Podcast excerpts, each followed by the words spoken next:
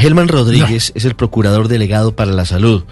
Fue quien presenció en, Ah, vivo, en y en, inspección. en vivo y en directo el aguacero. Llovía más adentro que fuera del hospital Clarence Newell. Procurador, buenos días. Un gusto saludarlo, Ricardo. Un saludo muy especial para la mesa de trabajo y toda su amable audiencia. Lo del hospital es una imagen que seguramente es sintomática de lo que está pasando en la salud en San Andrés. Hoy, ¿qué está pasando en el archipiélago? Efectivamente, Ricardo, digamos que el tema que ustedes mencionaban ahora sobre la inundación del hospital simplemente lo que desnuda es una realidad que está viviendo la salud en San Andrés.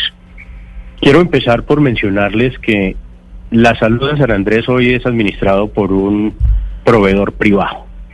Toda esa infraestructura que ustedes conocen del hospital, que es una infraestructura pública, no es administrada por la entidad territorial. Allá no tenemos una empresa social del Estado en este momento en funcionamiento.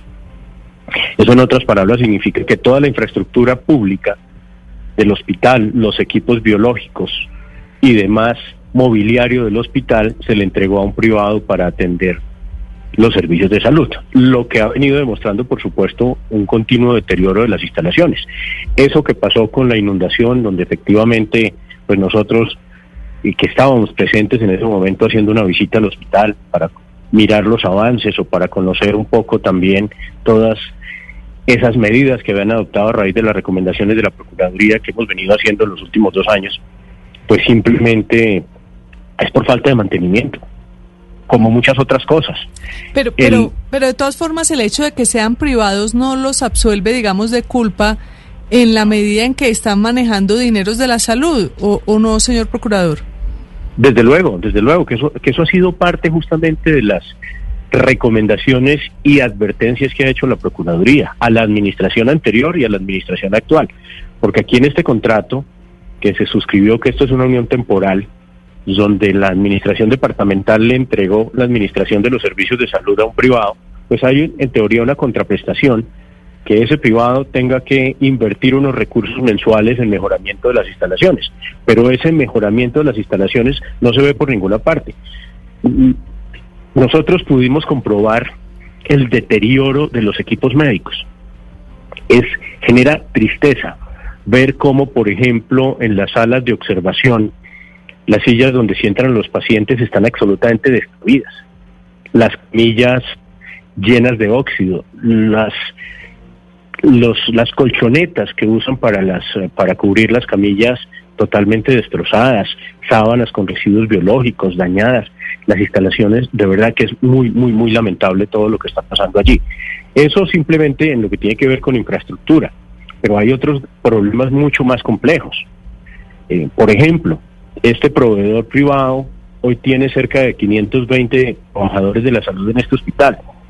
A estos trabajadores se les terminó el contrato de trabajo el 31 de julio. A la fecha no les han pagado las prestaciones sociales. Tienen cerca de 30 profesionales especializados contratados por contrato de prestación de servicios a los cuales se les adeuda en algunos casos honorarios desde el mes de junio. Pero también pudimos comprobar, por ejemplo, que tienen inexistencia de medicamentos vitales. Hay una gran cantidad de medicamentos, hidróxido, edomepasol, Doctor Rodríguez. levotiroxina, en fin, una cantidad de medicamentos que son absolutamente necesarios que en este momento no los tienen para suministrar a los pacientes. Y, y el tema del coronavirus, porque eh, pues las últimas cifras muestran un aumento muy complicado del coronavirus. No sé, usted me corregirá. Se habla de, de un incremento de 776% del coronavirus. Esto, eh, ¿qué, ¿qué impacto tiene el hecho de que se esté manejando de manera tan mal la salud en este aumento de contagios y qué impacto puede tener en, en- en mortalidades? Claro, pero es, es efectivamente cierto, más de 750% de incremento en el último mes, pero adicionalmente hay otra cosa a tener en cuenta. Las muestras, hay un, hay un retraso también en las muestras. Como no es posible, porque en este momento solo se están remitiendo, las muestras de PCR están siendo analizadas por el Instituto Nacional de Salud y solamente las remiten dos días a la semana. En algunos casos solamente un día, porque los sábados a veces no, no es posible que los eh, vuelos o los aviones trasladen estas muestras, entonces sencillamente se queda para la siguiente semana. Lo que también, por supuesto, afecta la toma oportuna de muestras, porque recordemos que no se puede tomar la muestra, porque si el vuelo no sale, entonces la muestra se pierde. Eso también implica que haya un represamiento en, en la toma de muestras y, por supuesto, en los resultados. Y si a eso le sumamos las grandes deficiencias que hay en materia de atención, por ejemplo, otro caso, la unidad de cuidados intensivos.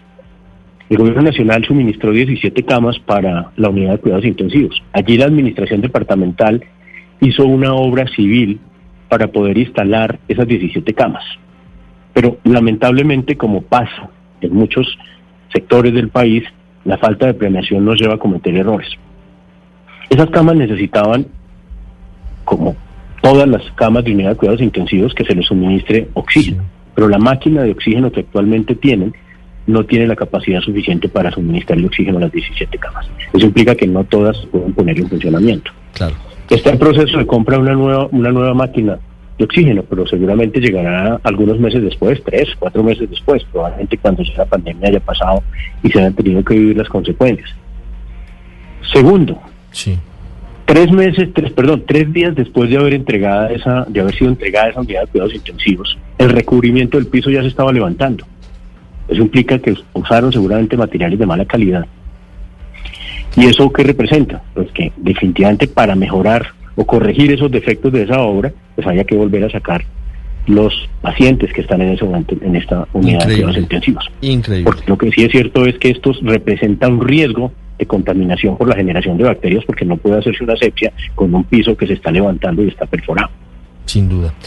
Es el procurador Germán Rodríguez, procurador delegado para la salud. Tendremos tiempo de profundizar las quejas y la situación precaria del sistema de clínicas y hospitales en el archipiélago de San Andrés. Procurador, muchas gracias. Con mucho gusto, Ricardo. Un fuerte abrazo. Un saludo para todos.